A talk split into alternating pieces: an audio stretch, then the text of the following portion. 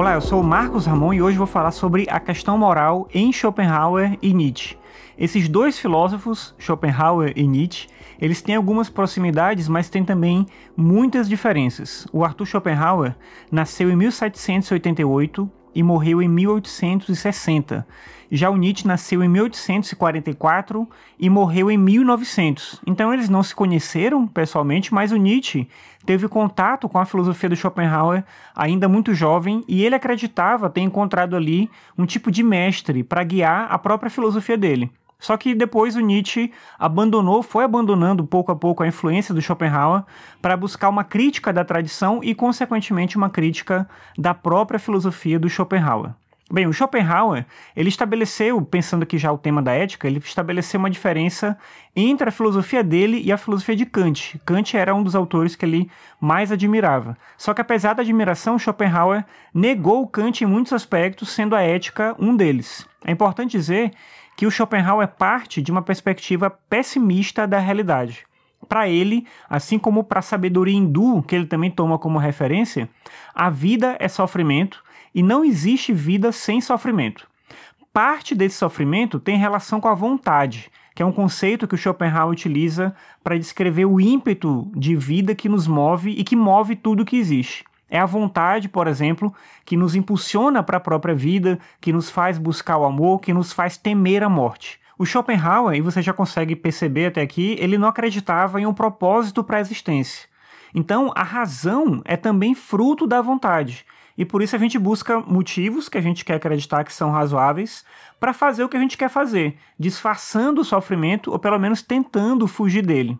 Então, a gente começa a acreditar no destino, ou então na vida eterna, e qualquer coisa desse tipo. Só que, no fundo, a vida mesmo é só o que a gente tem, e não existe nenhum motivo racional para a gente fazer as coisas de um jeito ou de outro, para a gente escolher uma opção ou outra. A partir dessa perspectiva meio que desesperadora, pode parecer que não tem nenhuma ética possível, só que o Schopenhauer propõe uma, uma ética pautada na compaixão.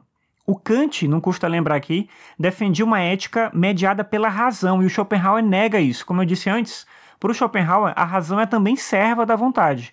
E quando a gente quer, a gente encontra motivos racionais tanto para fazer o bem quanto para fazer o mal. Então, o ser racional não nos faz mais éticos, não nos permite agir de forma correta por conta disso. O uso da razão não é um elemento significativo no ponto de vista da ética. Então, para o Schopenhauer, o verdadeiro caminho para a ética é a compaixão.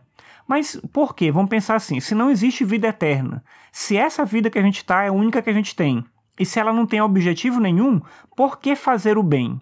A questão para o Schopenhauer é uma questão prática. Se a gente tem que viver em sociedade, a gente tem que passar pelo sofrimento da vida, por que não ajudar a diminuir o sofrimento dos outros e, consequentemente, o nosso?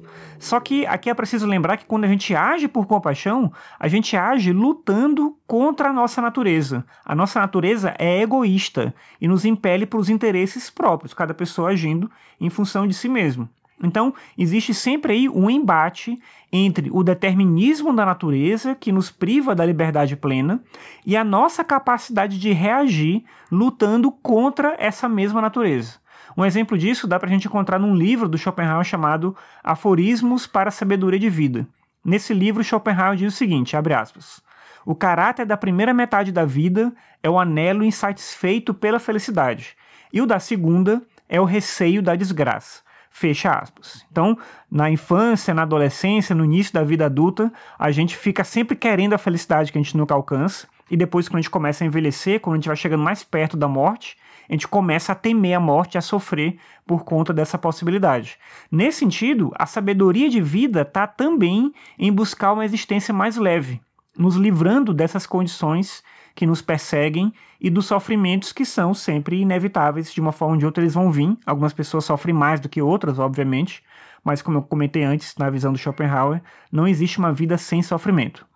O Nietzsche, ele desgostava dessa ética do Schopenhauer quase desde os primeiros livros dele. Claro que no começo ele era ali ainda um discípulo, ele se dizia um discípulo do Schopenhauer, mas fica muito claro que no lugar de entender a vontade como vontade de viver, que é um ímpeto cego que a gente tem que combater, o Nietzsche encara a vontade como vontade de potência, como uma coisa que a gente tem que almejar, que a gente tem que perseguir.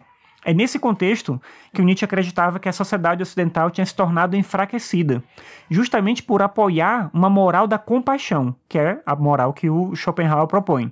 O Nietzsche chama essa perspectiva de moral de rebanho, ou seja, uma ética pautada na aniquilação da vontade. Esse ímpeto de vida que o Schopenhauer considerava negativo, o Nietzsche pontuava como algo que representa o que a gente é, então, nessa interpretação, negar a vontade seria negar a nós mesmos, o que a gente é, o que a gente representa. E esse tipo de ação causa ressentimento, medo, angústia e não liberdade. Para a gente viver bem e em paz no mundo, a gente precisa dar espaço para a gente viver os nossos desejos. Só que isso não implica, como parece ser inicialmente, em uma total ausência de controle. O questionamento do Nietzsche é apenas sobre a base em que essa noção de um possível controle se estabelece. Quando todas as normas que a gente segue são externas, quando elas vêm da religião, da política, da educação ou de outras instâncias semelhantes, a gente deixa de refletir sobre as nossas próprias vidas e a gente perde a conexão com o sentido de existir.